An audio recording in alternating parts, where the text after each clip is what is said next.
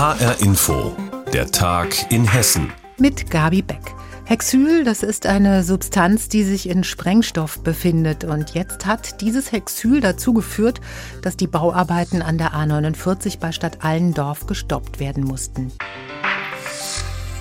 Der Ausbau der A49 ist ja sowieso umstritten. Wir erinnern uns an die Kämpfe im Dannenröder Forst zuletzt. Jetzt also Hexyl im Erdaushub, das macht Umweltschützern und Anwohnern Angst. Aber mal von Anfang an, was genau ist da passiert? Gestern war diese Sprengstoffsubstanz gefunden worden, hat Mittelhessen-Reporterin Alina Leimbach meinem Kollegen Gerd Kuhn erklärt. Genau, also das Regierungspräsidium Gießen, die ja dafür verantwortlich sind, diese Bauarbeiten, die haben einen Schnelltest auf Sprengstoffverbindungen veranlasst und da wurde dann auch tatsächlich was gefunden. Was genau ist noch nicht klar. Man geht aber davon aus, dass es sich um den Stoff Hexyl handelt. Das ist ein Stoff, der zur Sprengstofffabrikation benutzt wurde, denn auf diesem Abschnitt war früher eine Sprengstofffabrik und zwar eine der größten des Dritten Reichs. Da wurden wirklich hunderttausende Tonnen Sprengstoff hergestellt und und ähm, da sind immer mal wieder Altlasten gefunden worden. Einige wurden vorher auch schon entfernt. Ja, und wenn es wirklich Hexyl ist, ist das Ganze recht gesundheitsgefährdend. Das kann krebserregend sein, das ist grundwassergefährdend. Und äh, die Aktivisten von der Gruppe Parents for Future, die diesen Stoff erstmals da gefunden haben und dann sich auch ans Regierungspräsidium gewandt haben, die machen sich natürlich jetzt auch Sorgen um die Bauarbeiter, die da ungeschützt darum gebaggert haben. Diese Aktivisten der Gruppe Parents for Future kritisieren ja, sie hätten schon vor einem Jahr auf mögliche Schadstoffe hingewiesen und trotzdem sei weitergebaut worden. Was sagt denn das Regierungspräsidium dazu? Ja, die weisen das ganz konsequent zurück. Die sagen, sie seien jedem Hinweis von diesen Aktivisten nachgegangen und da wäre jeweils nichts rausgekommen. Es sei jetzt das erste Mal von all diesen Vorwürfen gewesen, dass da wirklich was rausgekommen sei, weswegen man jetzt auch die Bauarbeiten an der Stelle sofort gestoppt hat. Die Aktivisten von den Parents for Future sehen das natürlich ein bisschen anders. Sie sagen zum Beispiel, da wurde von vornherein nicht genug Proben entnommen und das hätte man vorher schon wissen können. Und was bedeutet das Ganze jetzt für den Weiterbau der A49? Also die Aktivisten von den Parents for Futures, die sagen natürlich, jetzt muss wirklich der Boden da komplett gereinigt werden. Überall muss nochmal beprobt werden, ja, dass da wirklich sichergestellt wird, dass da nichts ins Grundwasser geht. Da ist das Regierungspräsidium Gießen noch ein bisschen abwartend. Die gehen davon noch nicht so davon aus, dass es eine ganz starke Gefährdung ist und rechnen auch nicht damit, dass die Bauarbeiten deutlich verzögert werden. Es ist ja auch nur ein Teilabschnitt, der da gebaut wird, hat mir der Sprecher gesagt. Ne? Also an den anderen äh, Strecken der A49, wo der Ausbau stattfindet, geht es weiter. Und er hat zu mir gesagt, er rechne nicht mal damit, dass es sich jetzt um ein halbes Jahr Verzögerung hält. Da muss man einfach mal schauen, was jetzt bei der Probenentnahme wirklich rauskommt und was dann geschieht.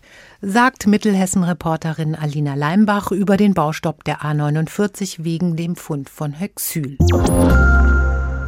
Es ist schon nervig, wenn das Internet nicht richtig oder nur zu langsam funktioniert. Da kann Homeoffice oder einfach nur einen Filmstream zur Geduldsprobe werden. Deshalb hat die hessische Landesregierung jetzt den Glasfaserpakt geschlossen, so nennt sie das. Der soll den Ausbau des Glasfasernetzes vorantreiben. Heute war die Unterzeichnung dieses Paktes und Wiesbaden-Reporterin Ariane Focke war dabei. Innerhalb eines Jahres sollen in Hessen rund 18 Prozent der Haushalte einen Glasfaseranschluss bekommen. Mit den jetzt schon bestehenden Anschlüssen wären das bis Mitte 2023 immerhin 25 Prozent der hessischen Haushalte. Aktuell haben in Hessen gerade einmal 8 Prozent der Haushalte Glasfaser. Damit gehört Hessen zu den Schlusslichtern im Bundesvergleich.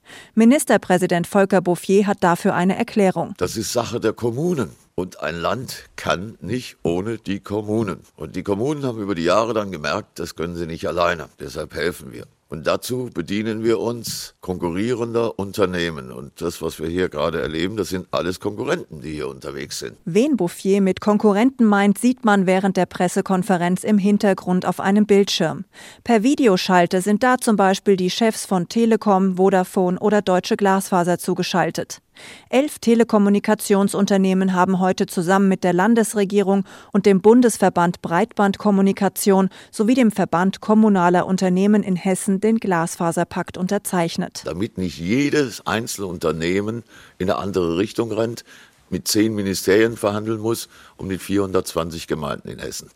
Das kann nicht sinnvoll sein. Digitalministerin Christina Sinemus nennt das, was heute unterzeichnet wurde, eine partnerschaftliche Selbstverpflichtung. Der eine gibt was und der andere aber auch. Wir als Landesregierung sagen ja, privat vor Staat, nämlich Invest in eigenwirtschaftlichen Ausbau. Und dort wo es sich nicht lohnt, dort, wo wir noch nacharbeiten müssen. Hier werden wir eigene Förderprogramme auflegen. Und an diesem eigenwirtschaftlichen Ausbau kritisiert die SPD im Hessischen Landtag, dass es keine aktuellen Informationen oder Daten gibt, wie schnell der Glasfaserausbau vorankommt in Hessen.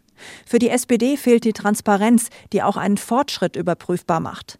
Die FDP findet den Glasfaserpakt prinzipiell gut und wichtig, moniert aber, dass er zu spät kommt. In keinem anderen Bundesland haben die Bürger so wenig Möglichkeit, schnelles Internet zu buchen wie in Hessen. Deshalb ist der Glasfaserpakt ein richtiger Schritt. Er kommt allerdings viel zu spät. Nordrhein-Westfalen war vier Jahre früher dran, sagt Oliver Stierböck, digitalpolitischer Sprecher der FDP. Danach in der Pressekonferenz gefragt, warum Hessen im Vergleich zu anderen Bundesländern so hinterherhinkt, gibt Bouffier zu. Wir haben eine Situation in Hessen, in der wir auch der Auffassung sind, dass wir schneller werden wollen. Ein erster Schritt in diese Richtung ist gemacht. Bis Mitte nächsten Jahres soll immerhin jeder vierte Haushalt in Hessen die Möglichkeit für einen Glasfaseranschluss haben. Mehr Glasfaser in Hessen. Ariane Focke hat über den sogenannten Pakt zwischen der Landesregierung und Telekommunikationsunternehmen berichtet. Die Landesregierung will bei der neuen Grundsteuer auf ein schlankes Modell setzen und einen breiten Service für Haus- und Wohnungseigentümer anbieten. Hessens Finanzminister Boddenberg und Hessens Oberfinanzpräsident Rossberg stellten dazu heute Einzelheiten vor. Die Grundsteuer soll erstmalig in drei Jahren nach neuen Regelungen erhoben werden. Bereits ab Juli in diesem Jahr müssen aber aktuelle Daten zu den Grundstücken eingereicht werden. Wie aufwendig das alles wird, war heute in der Oberfinanzdirektion zu erfahren. Aus Frankfurt dazu Andreas Meyer-Feist. Schon im nächsten Monat gibt es Post vom Finanzamt. Wer ein Grundstück hat, ein Haus oder eine Wohnung, muss Auskunft geben über die Größe, die Nutzung und die Lage seines Eigentums. Das alles zur Neuberechnung der Grundsteuer. Hessens Finanzminister Michael Boddenberg, CDU, will vorbereitet sein auf die Fragen der Bürgerinnen und Bürger. Natürlich wird eine solche Veränderung dazu führen, dass manche Liegenschaften zukünftig weniger Grundsteuer zahlen, andere wiederum entsprechend mehr zahlen. Genau diese entscheidende Frage wird aber wohl noch kein Finanzbeamter beantworten können. Andere Dinge zu allem, was jetzt getan werden muss, aber schon.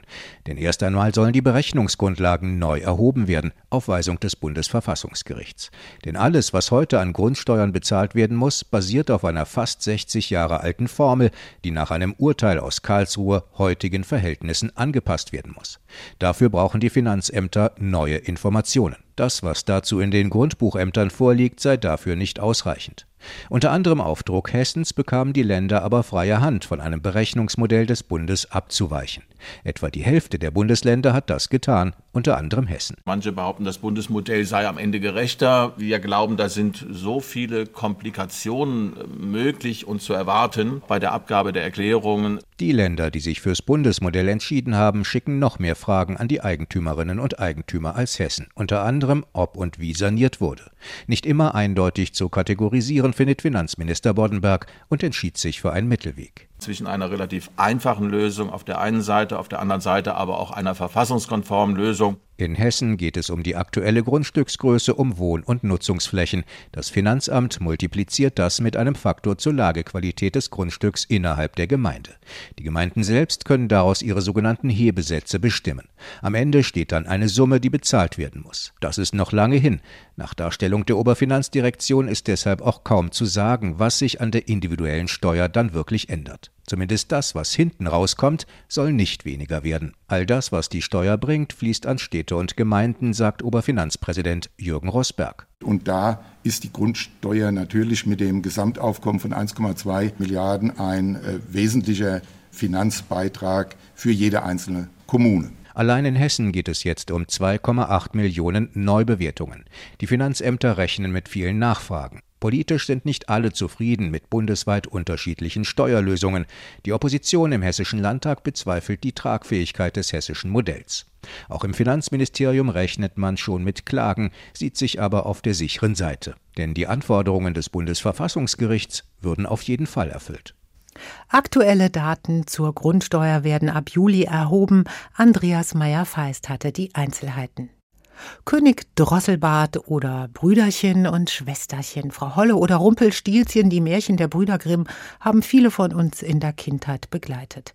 Wer sich mal eine ganz moderne Inszenierung von dem ein oder anderen Märchen anschauen möchte, der ist bei den Brüder Grimm Festspielen richtig. Die 38. Saison beginnt heute Abend im Amphitheater in Hanau. Den Auftakt macht ein Musical von König Drosselbart. Marie-Katharin Fromm mit einem Einblick. Die Kunde rauscht mit durchs Land, ein Telegramm-Express-Versand. Der Inhalt hochgeheim bekannt, ein Prinz wünscht der Prinzessin Hand. Die Bühne wird zur bunten Zirkuskulisse, um das Märchen vom König Drosselbart zu erzählen. Ein rot-weiß gestreiftes Wahrsagerzelt, Wurfboden, eine Hau den Lukas-Säule. Dazwischen Hula-Hoop-Artistinnen, Jongleure. Prinzessin Anne auf der Suche nach der wahren Liebe ist eine Seiltänzerin. Eine bunte, kreative Kulisse, um das alte alte Märchen modern und unterhaltsam zu verpacken, sagt Regisseur Christoph Drewitz. Das geht ja eigentlich ganz leicht, weil die Themen sind ja zeitlos. Also wir haben jetzt dieses so Coming of Age, die Prinzessin sucht sich, der Prinz sucht sich, die suchen nach was Ehrlichem, nach der Wahrheit, wer sind sie selbst. Und eigentlich ist das äh, sowohl in den alten Märchen als auch in vielen alten Geschichten genauso wie heutzutage noch immer relevant. Und das finde ich immer, das zusammenzubringen, ist dann gar nicht so schwer. Man findet immer die Parallelen und was wir eigentlich um uns rum eigentlich in dem langen Tag erleben. Das Musical Drosselbad ist der Auftakt zu den Brüder Grimm Festspielen im Hanauer Amphitheater. Auch in den anderen Inszenierungen werden die Zuschauer in eine andere Welt entführt. Zum Beispiel in den Orient bei Aladdin und die Wunderlampe mit liebevoll gestalteten Kostümen für den blauen Djinn und die anderen Charaktere. Auch der Sommernachtstraum steht auf dem Spielplan. Das verbindende Element in den Stücken ist das Motiv der Freiheit, erklärt Festspielintendant Engel. Also ich habe als Autor, ich bin der Autor von Aladdin und die Wunderlampe, mir auch überlegt, was ist denn wirklich, was, was, was beschäftigt denn so einen Lampengeist, der immer nur dienen muss und Sklave ist ja im Grunde. Und das zieht sich wie ein roter Faden durch. Es ist auch die Prinzessin, die revoltiert gegen ihre Mutter und sagt, ich möchte meinen Mann selber aussuchen, ich möchte es nicht vorgeben und flieht flieht dann und es schließt den Reigen mit dem kunstseidenen Mädchen, was aus der kleinen, engen Provinz in die große, große Stadt Berlin kommt und dort aber erleben muss, dass es nicht so einfach ist, wie sich das vorgestellt hat. Auch im Märchen Brüderchen und Schwesterchen ist das Motiv der Freiheit offensichtlich. Die beiden fliehen von ihrem Zuhause in den Wald vor ihrer bösen Stiefmutter namens Melania. Das Familienstück will mit eingängigen Popsongs unterhalten.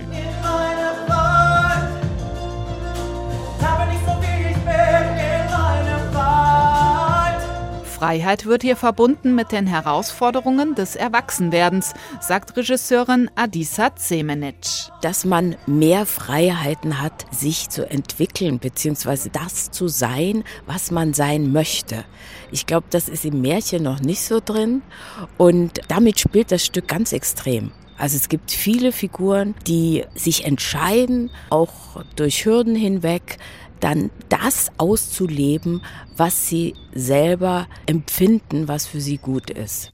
Die Brüder Grimm Festspiele in Hanau beginnen. Marie-Katharin Fromm hat uns eingestimmt und das war der Tag in Hessen mit Gabi Beck. Weitere News aus Hessen immer auch auf hessenschau.de.